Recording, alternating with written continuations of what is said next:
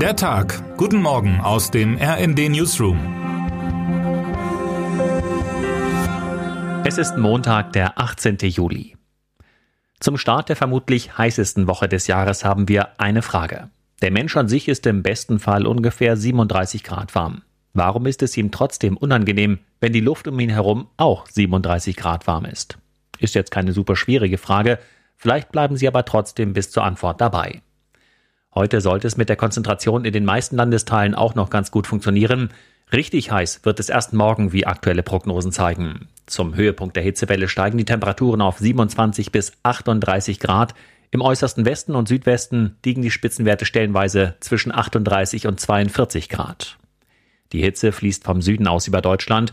Länder wie Spanien, Italien und Frankreich haben schon jetzt die volle Hitze abbekommen. Schwere Waldbrände sind die Folgen und gesundheitliche Probleme, vor allem bei Menschen, denen es ohnehin nicht gut geht.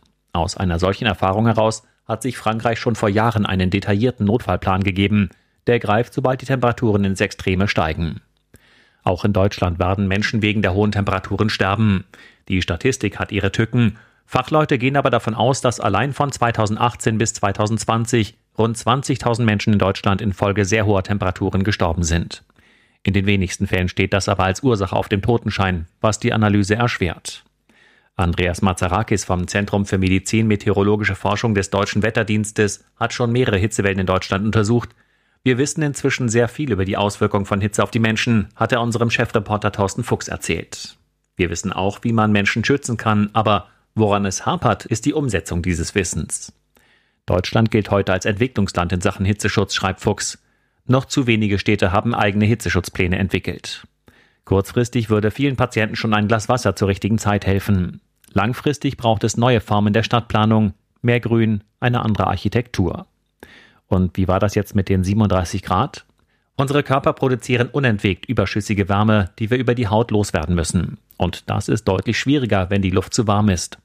Allgemein würden sich die Menschen zwischen 18 und 23 bis 25 Grad Celsius am wohlsten fühlen, sagt DWD-Mann Mazarakis. Alle Hoffnungen ruhen auf dem Herbst. Termine des Tages. Besuch des ägyptischen Präsidenten Abdel Fattah al-Assisi in Berlin. Der FC Bayern München bricht zu einer Vorbereitungsreise in die USA auf, ohne Robert Lewandowski. Wer heute wichtig wird. Heute beginnt der Petersberger Klimadialog, ausgerichtet von Deutschland und Ägypten, dem Gastgeber der Weltklimakonferenz im November. Eröffnet wird das Treffen von Außenministerin Baerbock und ihrem ägyptischen Kollegen Shukri. Und damit wünschen wir Ihnen einen guten Start in den Tag. Text Christian Palm, am Mikrofon Imme Kasten und Sönke Röhling. Mit rnd.de, der Webseite des Redaktionsnetzwerks Deutschland, halten wir Sie durchgehend auf dem neuesten Stand. Alle Artikel aus diesem Newsletter finden Sie immer auf rnd.de slash der Tag.